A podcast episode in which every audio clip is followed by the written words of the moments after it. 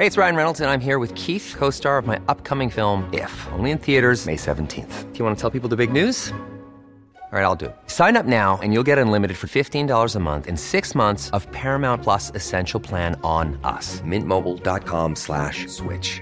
Upfront payment of $45 equivalent to $15 per month. Unlimited over 40 gigabytes per month. Face lower speeds. Videos at 480p. Active Mint customers by 531.24 get six months of Paramount Plus Essential Plan. Auto renews after six months. Offer ends May 31st, 2024. Separate Paramount Plus registration required. Terms and conditions apply if rated PG. Cada noche, los expertos se reúnen para debatir los temas que hacen historia en una mesa de análisis distinta. Aquí las entrevistas con los personajes y líderes de opinión, junto al análisis profundo de los temas trascendentes. Alfredo Ceja conduce un programa de Frente en Jalisco por el 100.3 de FM. Iniciamos. Hola, ¿qué tal? Muy buenas noches. Bienvenidos a una emisión más de De Frente en Jalisco, aquí en Heraldo Radio Jalisco. Hoy jueves 23 de noviembre quiero agradecer, como todos los días, en los controles técnicos a Antonio Luna y a Ramón Luna, en la producción y redacción de este espacio a Ricardo Gómez y recordarles nuestro número de WhatsApp para que se comuniquen con nosotros, el 3330 1779 66. El día de hoy vamos a tener esta mesa de análisis de los jueves, donde me acompaña Iván Arrazola y vamos a platicar con invitados de lujo por, con un tema importante para Jalisco, como fue eh, la aprobación de la iniciativa del ley de donación de órganos que propuso ya hace tiempo el diputado local Enrique Velázquez, diputado local de Agamos, quien nos acompaña en esta, en esta noche. Además, nos acompaña la doctora María Concepción Oseguera, ella es fundadora de Riñón Amigo, y también Mili Naveja, ella es de la Asociación Donación de Milagros. Como cada jueves, vamos a escuchar el comentario de Mario Ramos, él es ex consejero del Instituto Electoral y de Participación Ciudadana del Estado de Jalisco, y también el comentario semanal de Raúl Flores, él es presidente de Coparmex Jalisco. Les recordamos que nos pueden escuchar en nuestra página de internet heraldodemexico.com.mx, ahí buscar el apartado radio y encontrarán la emisora de Heraldo Radio Guadalajara. También nos pueden escuchar a través de iHeartRadio en el 100.3 de FM. Y les recordamos nuestras redes sociales para que se comuniquen por esta vía. En Twitter, ahora ex, me encuentran como arroba Alfredo y en Facebook me encuentran como Alfredo Ceja. Y también ya los invitamos a que nos sigan en la cuenta de arroba Heraldo Radio GDL para que puedan estar atentos de toda la información que se desarrolla en el estado de Jalisco. Y pueden escuchar también el podcast de De Frente en Jalisco en cualquiera de las plataformas. Ahí podrán dar seguimiento a todas las entrevistas y las mesas de análisis. El análisis de Frente en Jalisco. Muy bien, pues arrancamos esta mesa de los jueves. Me da muchísimo gusto platicar y recibir como todos los jueves a Iván Arrazola. Estimado Iván, ¿cómo estás? Buenas noches. Hola Alfredo, buenas noches. Muy bien, y también hablando de este tema tan importante, eh, me da muchísimo gusto platicar eh, con personas que han eh, encabezado una causa aquí en el estado que se vio cristalizada ya la semana pasada y me refiero a, en un primer eh, término, al diputado local de Hagamos, Enrique Velázquez. Estimado Enrique, ¿cómo estás? Buenas noches. Tenemos problemas ahí con la comunicación, pero también está con nosotros Mili Naveja, ella es de Donación de Milagros. Estimada Mili, ¿cómo estás? Buenas noches. Hola, buenas noches Alfredo, pues estoy feliz y muy contenta, llena de esperanza de vida para todos los pacientes en lista de espera. Muchísimas gracias. También eh, me da muchísimo gusto eh, platicar con la doctora eh, María Oceguera. Estimada doctora, ¿cómo estás? Buenas noches. muchas gracias por tu invitación, José Alfredo. Esta es una gran oportunidad y quiero felicitar al diputado Enrique Velázquez por esta iniciativa que impulsa la educación y la cultura en la donación de órganos. Así es, pues sin duda un tema del que habíamos platicado aquí en De Frente en Jalisco, una agenda pues estaba pendiente desde hace algunos años, que, eh, habían impulsado personajes como Enrique, como Mili, eh, que habíamos tenido aquí varias mesas con algunos pacientes como María Fernanda, la, la directora del Consejo Coordinador de Jóvenes Empresarios, y pues habíamos estado muy atentos de esta, de esta iniciativa que por X o Y circunstancia no se había podido aprobar en el Congreso del Estado. Pero la semana pasada, estimado Enrique, pues nos sorprenden con una pues negociación interesante, pero sobre todo una votación interesante. ¿Por qué, ¿Por qué lo digo? Porque fue una votación unánime. Todos los diputados y las diputadas votaron a favor de esta iniciativa y yo lo había dicho en otros programas. Si alguien votaba en contra, nos hubiera gustado que nos avisaran para pues, darnos cuenta de quién, a quién no le interesaba que esto prosperara. Pero estimado Enrique, entrando ya en materia, la semana pasada platicamos unos minutos contigo, pero me gustaría que hoy nos platicaras cómo viviste todo este proceso de negociaciones desde hace años que propusiste esta iniciativa hasta que se llegue el día de la votación y qué, qué sentiste al ver todos los votos a favor de una iniciativa por la cual luchaste desde hace algunos años. Hola, mi querido Alfredo, un gusto saludarles a la doctora, a Mili, a todos los que están ahí en el programa. Mira, la verdad es que no es, es, un tema que no es sencillo, es un tema que, que, fue, bueno, cuando yo presenté la iniciativa yo pensaba que nadie iba a estar en contra, pero luego entonces te vas dando cuenta de que el asunto no es tan fácil porque hay una serie de mitos, una serie de tabús y miedos que, que, no permiten avanzar, que el miedo, como lo han dicho los clásicos, el miedo paraliza, ¿no? Y, este, y hay que a quién le conviene que haya miedo. Y, y, esto, este, pues fue complicando en algún momento las cosas, aunque la iniciativa avanzó rápido en la Comisión de Salud de la legislatura pasada, avanzó rápido la primera lectura. Cuando íbamos a llegar a la segunda lectura ya para la aprobación, ahí empezó el problema. Y entonces fue que iniciamos con eh, todas las negociaciones, ¿no? Digo, ese día que se bajó, que se iba a votar y se bajó, fue por una propuesta que fue, la verdad, una, una propuesta que era eh, eh, coherente y que, y que era necesario revisar acerca de las modificaciones en el Código Civil que hizo el diputado Hernán Cortés. Entonces le dimos tiempo y, a, y, y quisimos darle una semana más o dos semanas más. Y así fue pasando el tiempo y bueno, desde de esa fecha a hoy han pasado tres años, o pasaron tres años. Entonces, esa, esa parte de, de la negociación yo siempre lo dije.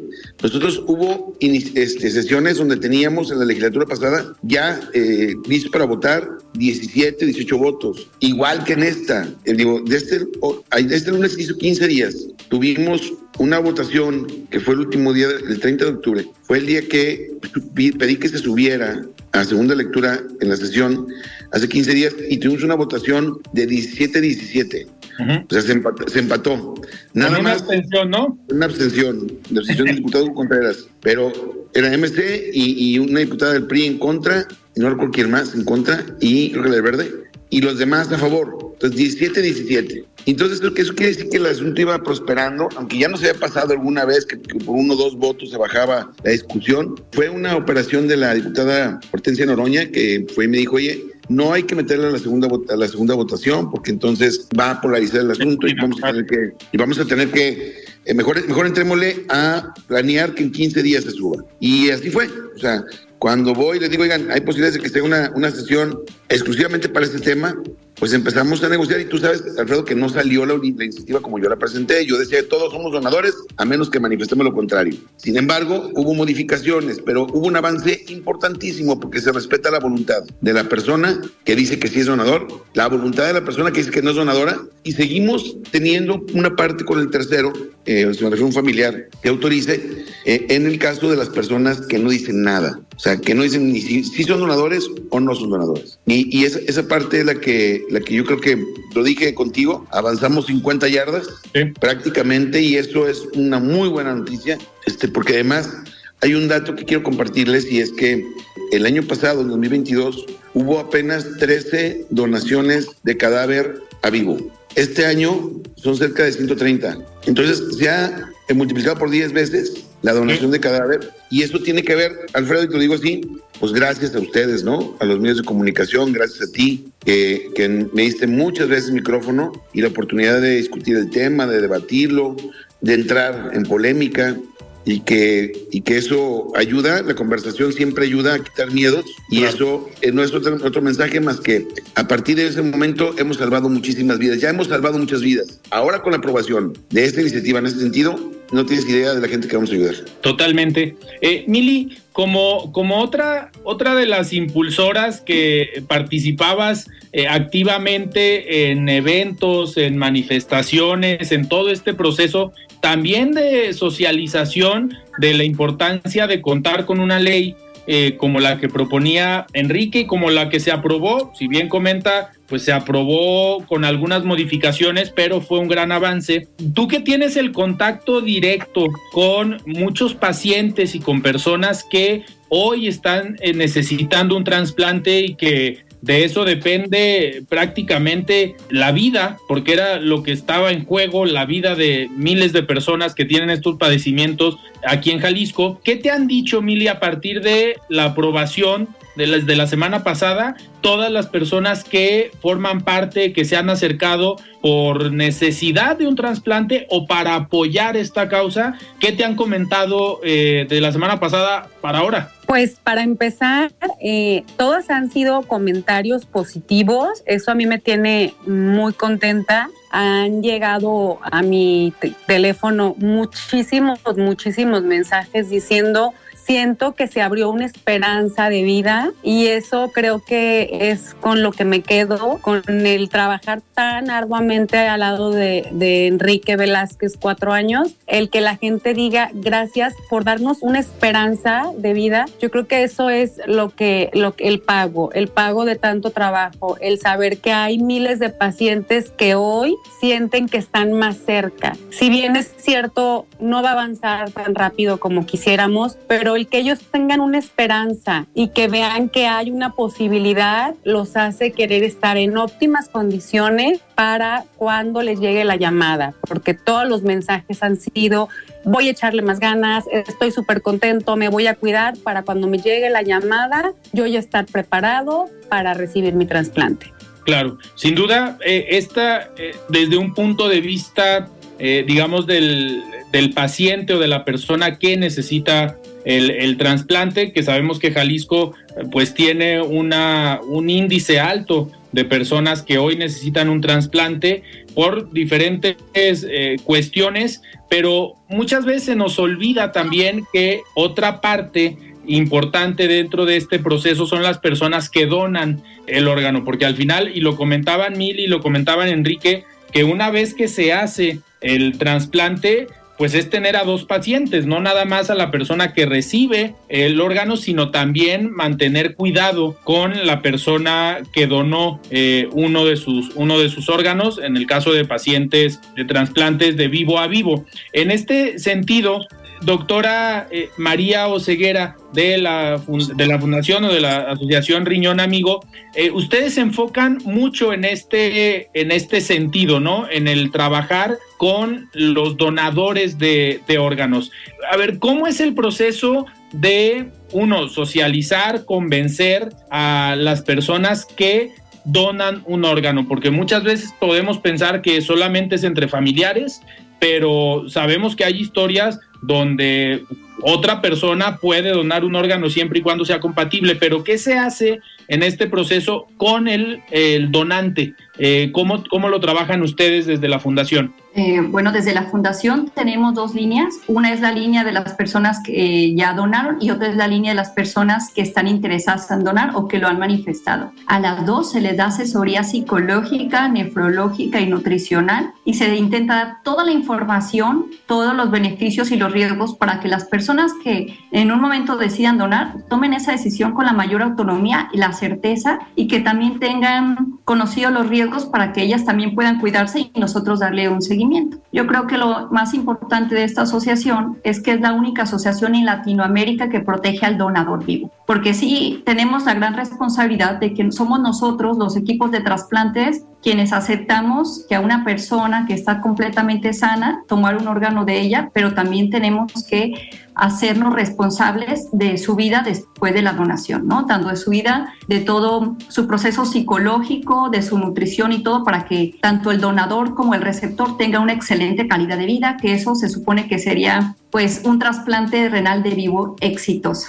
Eh, ahorita, dentro de los datos que tienen ustedes, ¿Se dan más el trasplante de vivo a vivo en instituciones privadas o en instituciones públicas? Desgraciadamente en este país, a diferencia de otros países, por ejemplo como España, en España de cada 10 trasplantes, 9 son de cadáver y uno es de vivo. Y aquí en México, de 10 trasplantes, 9 son de donador vivo y, y uno solo es de pacientes con donación cadavérica. Es por ello que es muy importante las dos cosas. Una, si, tenemos la evidencia de que tenemos mayor cantidad de trasplante vivo, tenemos la responsabilidad de hacernos, eh, de proteger a los donantes vivos. Y también, como en la otra área, sería, como bien dice el diputado Enrique Velázquez, propiciar una adecuada donación de cadáver y también informar a la población para que tengan mayor autonomía y mayor seguridad en la toma de su, de su decisión. De hecho, eh, yo creo que es lo que más ayudaría a que más personas donen, el que tengan mayor información y como dice bien, pues vamos a favorecer con esto más la equidad en el acceso a los trasplantes y se van a incrementar más la donación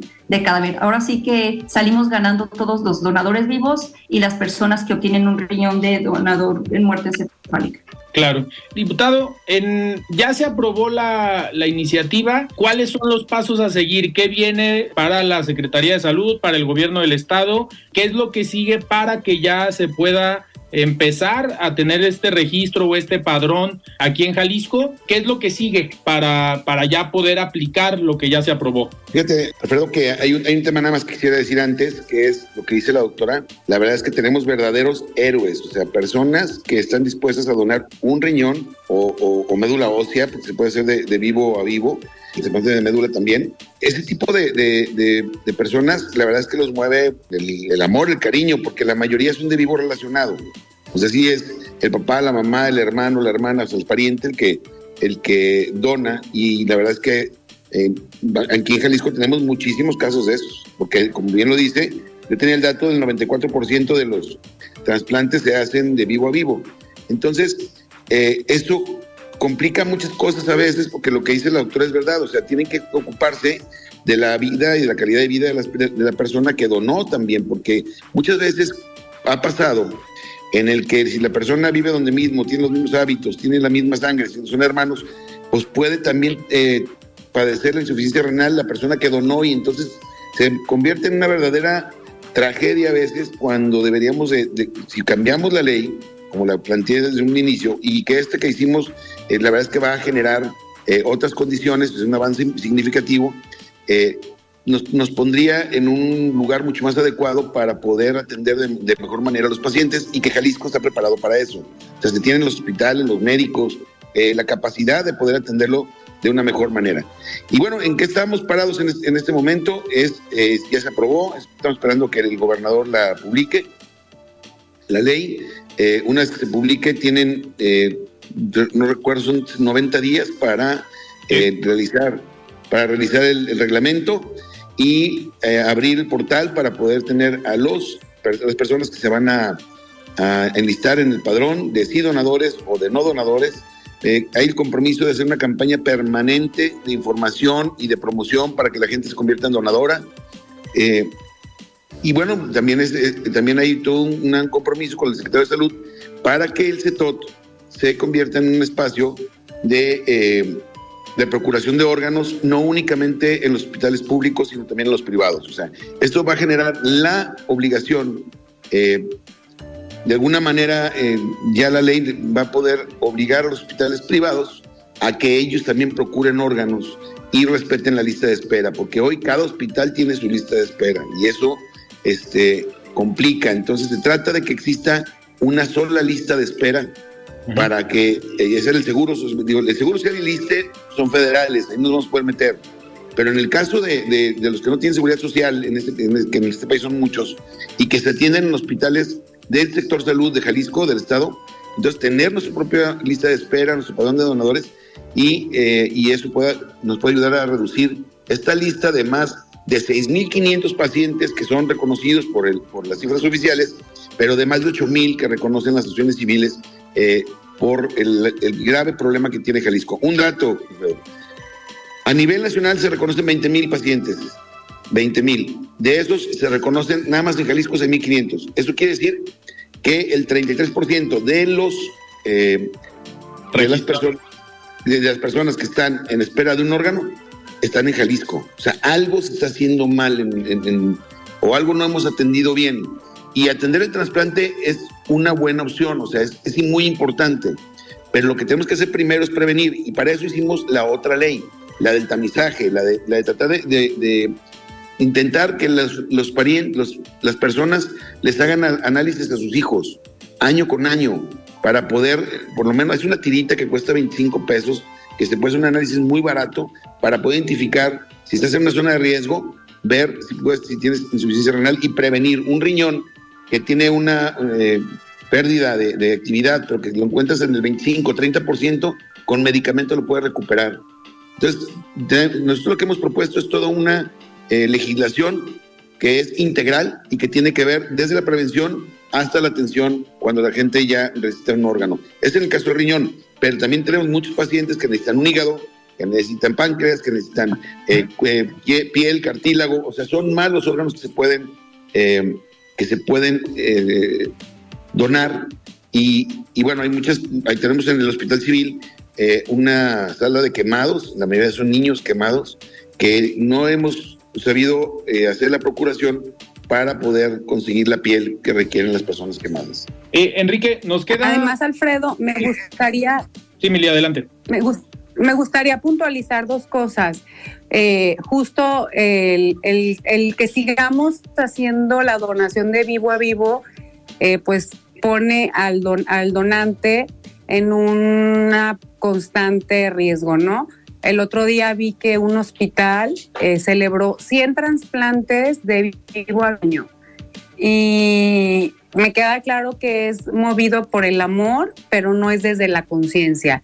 Y la otra es el doctor Víctor Martínez Mejía, nefrólogo, que también nos ayudó mucho para que se aprobara esta ley, decía que la comunidad médica tiene, tiene una deuda con Jalisco porque si no hemos logrado saber por qué hay tantos pacientes renales en Jalisco y no, no, hemos logrado saber la causa, entonces debemos de procurar que sean donantes cadavéricos, porque entonces lo que estamos haciendo es potenciales pacientes eh, donadores primero y luego pacientes. Entonces, eso es bien importante porque la misma comunidad médica está consciente que no hemos detectado la causa en Jalisco de por qué tenemos tantos pacientes enfermos y sabemos que los que somos receptores nos donan eh, desde el amor, más no desde la conciencia. Y esta ley lo que va a hacer es evitar más pacientes enfermos. Claro, pues vamos a, seguir muy atentos, sobre todo Enrique, también a esto eh, que comentas, esta prueba del, del tamizaje que sería eh, preventivo. Ahorita con esta iniciativa y con esto que se acaba de aprobar, pues estamos, se está reaccionando al problema que ya se tiene en Jalisco y esta otra iniciativa, pues es una parte eh, preventiva para eh, pues generar mejores condiciones de vida y mejorar la calidad de vida de las personas y que en unos años pues no tengan algún padecimiento y que lo puedan prevenir. Sin duda esa, esa labor, y ojalá y también se le dé para, para adelante, porque pues sería hasta más, eh, si lo vemos en cuanto a costo, sería hasta más barato para el Estado prevenir que eh, eh, actuar en consecuencia a, una problemática tan fuerte. Oigan, se nos fue ya el, el primer bloque, pero yo sí tenía este este compromiso con ustedes de eh, abrir este espacio para platicar una vez que se aprobara y para entender que los radioescuchas eh, se dieran cuenta de cómo había quedado la iniciativa, qué es lo que viene y sobre todo la importancia y ahora sumando esta parte no solamente del paciente o del receptor, sino también del donador de, un órgano y como dicen, pues que se empiece a, cambiar también esta, eh, digamos, esta perspectiva de eh, la donación de eh, cadavérica a personas, a personas vivas. Pero yo les agradezco, uno, el trabajo y el impulso a la iniciativa y que hayan estado aquí en De Frente en Jalisco. Estimado Enrique, muchísimas gracias. Gracias a ti, Alfredo. Y nada más un último apunte, decirte que las personas que sean donadoras en igualdad de condiciones van a tener un orden, una eh, preferencia antes que las personas que no son donadoras. Eso también quedó, también quedó en la ley. Perfecto. Muy bien. Muchísimas gracias, Enrique. Estimada Mili, muchísimas gracias. Muchas gracias. Mili, muchísimas gracias. Muchas gracias, Alfredo. Alfredo. Here's a cool fact. A crocodile can't stick out its tongue. Another cool fact. You can get short term health insurance for a month or just under a year in some states. United Healthcare short term insurance plans are designed for people who are between jobs, coming off their parents' plan, or turning a side hustle into a full time gig. Underwritten by Golden Rule Insurance Company, they offer flexible, budget friendly coverage with access to a nationwide network of doctors and hospitals. Get more cool facts about United Healthcare short term plans at uh1.com. Hey, it's Ryan Reynolds, and I'm here with Keith, co star of my upcoming film, If, only in theaters, May 17th. Do you want to tell people the big news? All right, I'll do it. Sign up now and you'll get unlimited for $15 a month in six months of Paramount Plus Essential Plan on us. Mintmobile.com slash switch. Upfront payment of $45 equivalent to $15 per month. Unlimited over 40 gigabytes per month. Face lower speeds. Videos at 480p. Active Mint customers by 531.24 get six months of Paramount Plus Essential Plan. Auto renews after six months. Offer ends May 31st, 2024. Separate Paramount Plus registration required. Terms and conditions apply if rated PG. Gracias por todo el impulso. Parte de esto también es tuyo. Gracias. Eso es cierto. Gracias. Pues platicamos con eh, Enrique Velázquez, diputado local de Hagamos, con la doctora María Oceguera de Riñón Amigo y con Mili Naveja de Donación del Milagro. Nosotros vamos a un corte y regresamos. Siga con Alfredo Ceja y su análisis de frente en Jalisco por el Heraldo Radio 100.3. Mesa de análisis de frente en Jalisco con Alfredo Ceja. Continuamos. La voz de los expertos.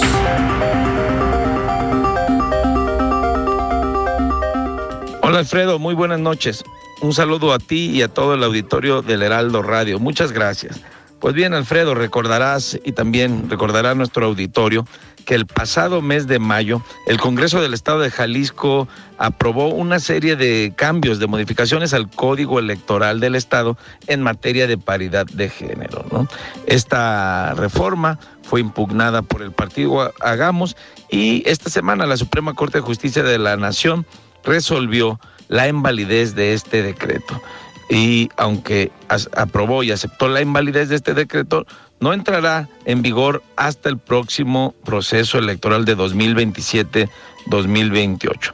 Bueno, las y los ministros de la Corte aplazaron los efectos de esta invalidez debido a que algunas fechas y plazos ya se cumplieron o están en proceso, así lo expresaron. Pero bueno, ¿por qué se tomó esta decisión? La Corte consideró que el proceso legislativo con el que se aprobó el decreto tuvo atropellos, tuvo fallas y no se respetó el procedimiento legislativo.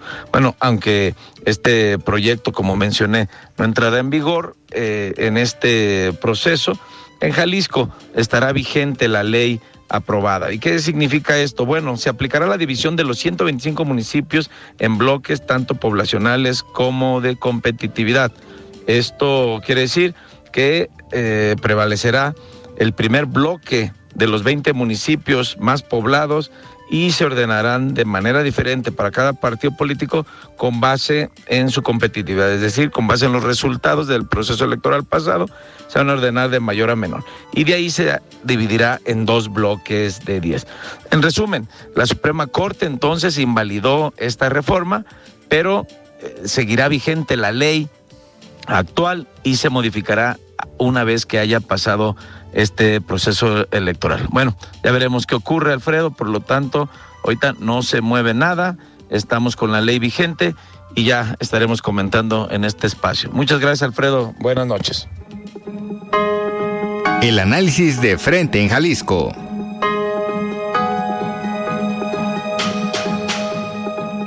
Muy bien, estamos de regreso aquí en De Frente en Jalisco y continuamos en esta mesa de análisis de los jueves con Iván Arrazola. Iván, muchos temas que analizar. Ya están eh, pues definidas las precandidaturas a la presidencia de la República. Está Claudia Sheinbaum por Morena, el Partido Verde, el Partido del Trabajo. Está eh, Xochitl Galvez por PRI PAN PRD, que se consolida esta alianza y está Samuel García como candidato, precandidato de Movimiento Ciudadano. ¿Cómo viste los arranques de las precampañas, tanto en los eventos masivos como pues, en las redes sociales, que hoy sabemos que juegan un rol importante en una precampaña? Mira, Alfredo, me, me parece, no, no sé si tengan la misma impresión, de que estos procesos llevaran ya mucho tiempo, ¿no? O sea, llevamos tanto tiempo en precampañas, porque en realidad las precampañas, Alfredo, no empezaron el 20 de Sí, claro. noviembre. Comenzaron hace mucho tiempo y pues pareciera que llevamos todo el año en, en campaña, ¿no? Entonces, de alguna forma también, Alfredo, creo que lo que estamos viendo pues son arranques pues bastante, te diría, mm, regulares, normales, nada, nada fuera de lo común. Sí, evidentemente, pues ya ver a Samuel García ya instalado como precandidato a la a la presidencia de la República, pues es un hecho que llama la atención, pues porque además es un personaje muy mediático y tiene una esposa también muy mediática. Y pues bueno, vemos también a, a tanto a Claudia Sheinbaum como a la propia Xochitl Galvez, que, que además eh, va por México, cambia su nombre, ¿no? Sí. Ahora es la coalición eh, Amor y Fuerza por México, ¿no? Sí, que al final no, digo, yo sigo sin entender por qué el cambio de nombres y ya nos habíamos familiarizado un poco más, ¿no? Con el otro nombre y este hasta más complicado. Suena mejor tal vez, pero más complicado de aprenderse. Y, me parece además, Alfredo, que, creo que es una, una crítica a las autoridades electorales, pues se, se propició, se dejó llegar muy lejos a los partidos con estos procesos internos que en realidad esas eran propiamente las, las precampañas y ahora vamos a entrar a un proceso de 60 días que comienzan este 20 de noviembre y terminan el 18 de eh, enero, en el cual pues vamos a estar viendo a candidatos únicos por cada uno de los partidos porque pues en realidad no tienen competencia. Se van a poder gastar algo así como 86 millones de pesos en este, en este periodo, ¿no? Que bueno, bien los podrían destinar a otras cosas como Acapulco, seguramente pues, el país tiene, tiene necesidades más urgentes y van a poder disponer de 30 minutos diarios en, en, en los medios, ¿no? Claro. Entonces, vamos, vamos a ver, pues de alguna forma, pues cuáles son sus propuestas, aunque también, Alfredo, me parece que de arranque, pues las propuestas que escuchamos suenan un poco como a lo que ya habían dicho anteriormente, con, con excepción de, de Samuel, que pues él sí se vende como la nueva política, como una, una política distinta, pues me parece que eh, fuera de eso tampoco hay grandes, eh, digamos, sorpresas, ¿no? Sobre lo que ya en este momento se comenta, lo que ya en este momento se está diciendo.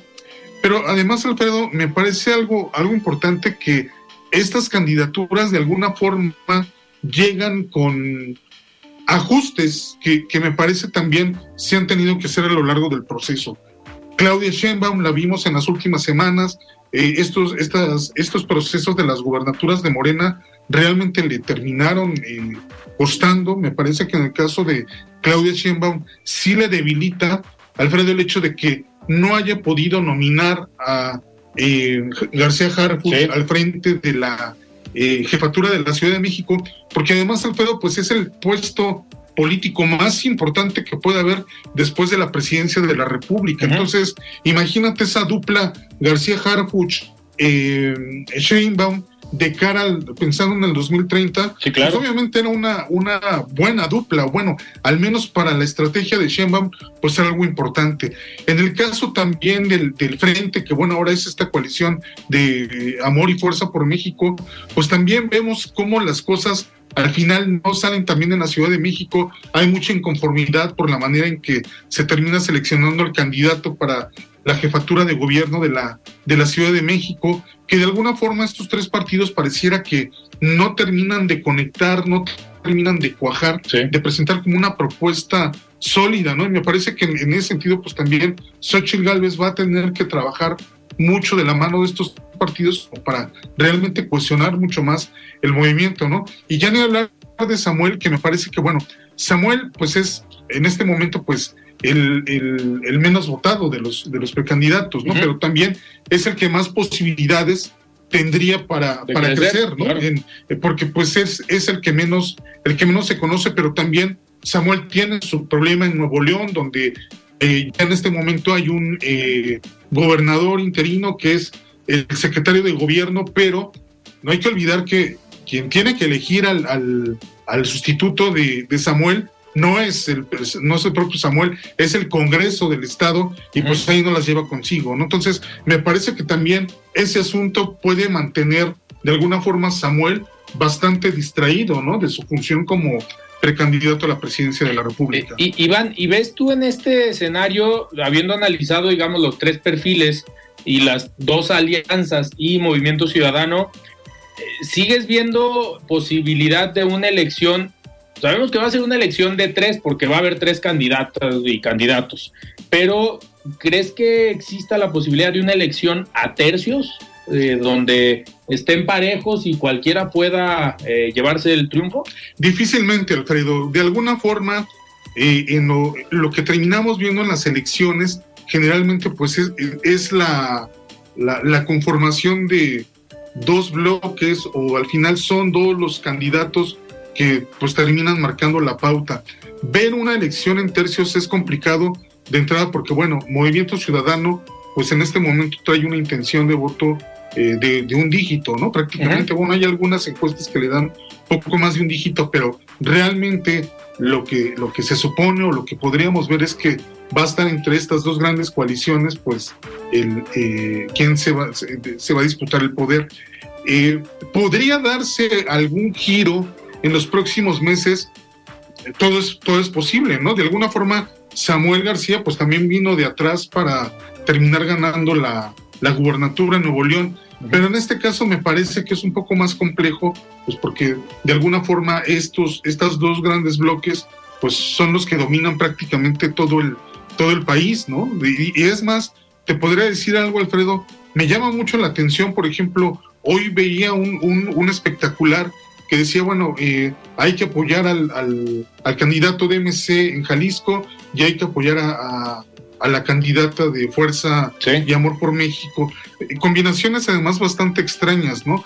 Las que me parece que se puedan dar, pero contestando a tu pregunta, me parece que va a ser muy complicado ver una elección de tercios y al final pues creo que va a ser una, una elección de dos, aunque no creo que se dé lo de hace seis años donde pues López Obrador y a estas alturas traía muchas este, eh, pues sí, sí traía una intención de voto muy, alta. ¿no? Y además, pues bueno, ya lo platicaremos en un instante, pero no siempre las encuestas, Alfredo, pues terminan determinando el, resultado, ¿no? Aunque pareciera que en este momento hay una candidata que va muy avanzada, muy adelante, todo puede ocurrir, ¿no? Y ya lo, ya lo vimos en, Argentina.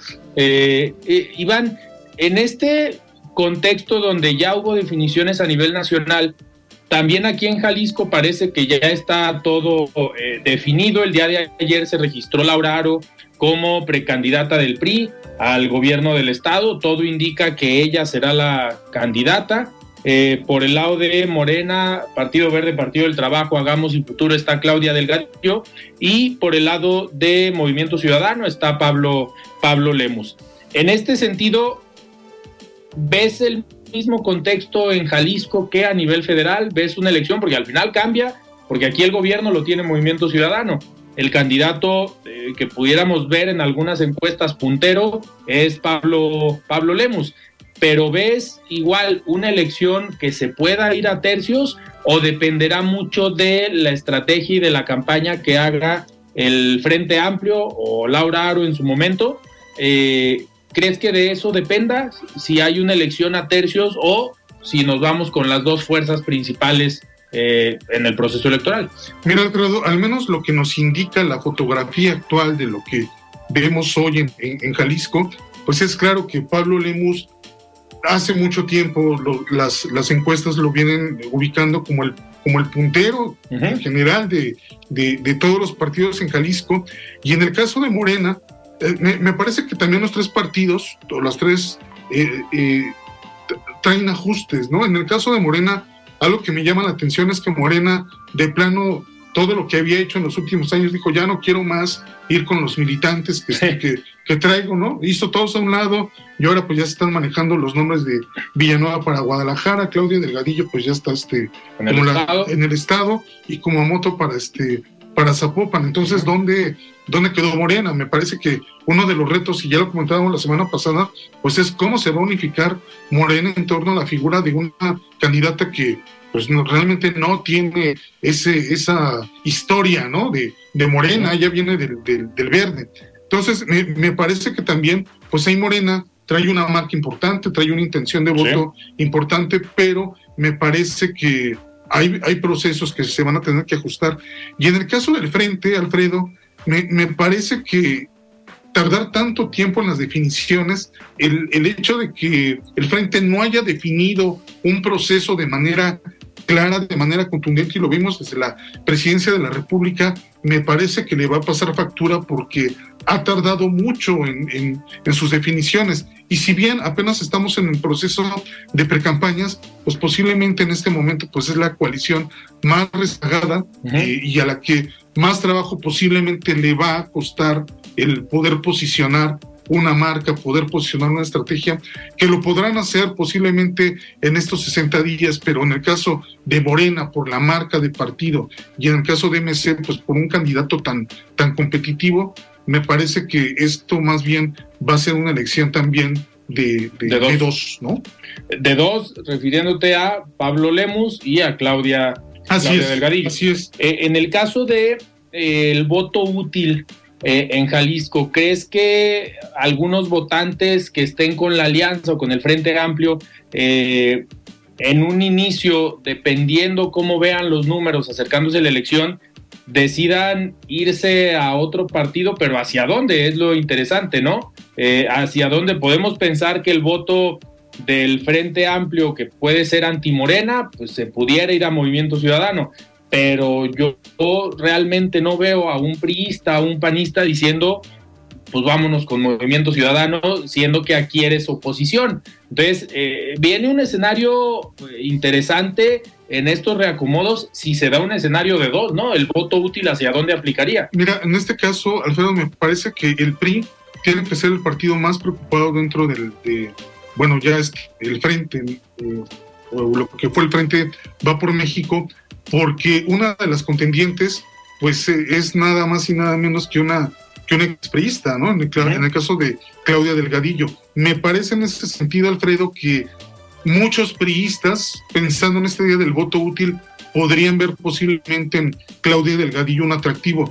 ¿Y eso por qué es peligroso para el PRI? Pues porque si llegara a darse en tal cantidad este voto útil, me parece que inclusive se estaría peligrando el registro de este partido en el Estado. No es cosa menor. Tal vez en este momento pueda sonar descabellado, pero tú sabes que estos procesos ya sobre claro. la marcha y cómo se van dando las, las diferentes tendencias, pues esto me, me, parece que en ese sentido Morena planeó muy bien la estrategia, ¿no? Se puso uh -huh. ahí un nombre, un nombre que de alguna forma es reconocido, tiene cierta trayectoria y que de alguna forma podría sonar atractivo para militantes. Seguramente también en los próximos meses veremos posiblemente una fuga de priistas hacia la candidatura de, de Jalisco en Morena, uh -huh. pero pues también los electores podrían en un momento determinado, si tuvieran que decidir entre estos dos, pues irse por, por, por Morena, ¿no? En claro. este caso. Iván, nos quedan cuatro, cuatro minutos, pero pues no podemos irnos sin hablar de lo que pasó en Argentina.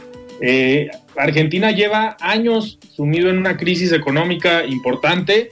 Me atrevo a decir que desde el año 2000, de aquella crisis del cacerolazo, pues eh, la sociedad argentina, la población no se ha recuperado eh, independientemente de los cambios de gobierno, si estuvo eh, Néstor Kirchner, Cristina Fernández, Macri y Alberto Fernández, pues hemos visto cambios en la, composición política de Argentina, pero hoy vimos un escenario donde en esta segunda vuelta se enfrenta el secretario de Economía, contra un personaje disruptivo, un personaje distinto, radical, más conservador o más eh, de ultraderecha en sus eh, convicciones y en sus posturas políticas, donde eh, muchos podrán pensar, oye, ganó eh, Milei, ganó este personaje disruptivo, conservador, pero ¿por qué ganó? ¿Ganó por sus propuestas o ganó el voto de castigo al partido en el poder que postuló al secretario de Economía como candidato cuando tienes una economía totalmente devastada, prácticamente el responsable de la economía argentina, de tenerlos en esas condiciones es quien hoy buscaba ser presidente de la República. ¿Crees que haya ganado eh, Milei o haya ganado el hartazgo y el castigo a el partido en el poder? Me parece que es una combinación de varios factores. Ya lo decías, el primero Argentina tiene una crisis muy fuerte desde el año 2001 con Fernando de la Rúa, cuando eh, era, era presidente de Argentina, que se vio obligado a, a renunciar en medio de una crisis de esta cuestión del, del, cacerolazo. Y de ahí, del 2003 al 2015, Alfredo, todo ha sido kirchnerismo en Argentina. Primero con, con Néstor y posteriormente con la esposa del presidente Néstor, que, Cristina Fernández de Kirchner, que gobernó hasta el 2015. Muchos decían, es que esto es una, la opción es eh, la izquierda, las libertades o el ultraderechismo, mi ley. En realidad me parece que el, el, resultado de mi ley obedece más a esta visión patrimonialista en la forma en la que se ha manejado el poder político en Argentina uh -huh. y que la, la, la, izquierda en Argentina pues es en buena medida responsable de estos resultados que estamos viendo en estos días. Y tanto le dolió, tanto lo afectó esto, sobre todo al presidente López Obrador que salió a, a declarar sí. que pues esto había sido un autogol. Entonces, pues dónde, me pregunto dónde está la política exterior mexicana que es no intervencionista, que se supone que nosotros no, este, no nos metemos en los, en los procesos ¿no? de otros países, pero al presidente López Obrador le encanta esto, ¿no? Eh, pues vamos a ver en qué, en qué termina este proceso, digo, eh, a ver cómo se dan las relaciones diplomáticas entre México y Argentina. Eh, las declaraciones del presidente electo de Argentina sobre el presidente López Obrador no han sido las más eh, adecuadas, pero sin duda tendrá que caber en alguno de los dos personajes, pues la civilidad, la voluntad política y sobre todo, eh, pues privilegiar los intereses primero para sus países, que más en una postura eh, personal. El problema va a ser ese, que pareciera que tanto Milei como el presidente de México pues gobiernan a veces con estas posturas eh, personales eh, en base a ideologías muy, muy pragmáticas que pues, es lo que les interesa. Iván, se nos fue el tiempo, pero muchísimas gracias por estar hoy aquí en De Frente Jalisco. Alfredo, nos vemos el próximo jueves. Muy bien, pues nosotros antes de despedirnos vamos a escuchar el comentario de Raúl Flores, presidente de Coparmex Jalisco. Estimado Raúl, ¿cómo estás? Buenas noches. La voz de los expertos.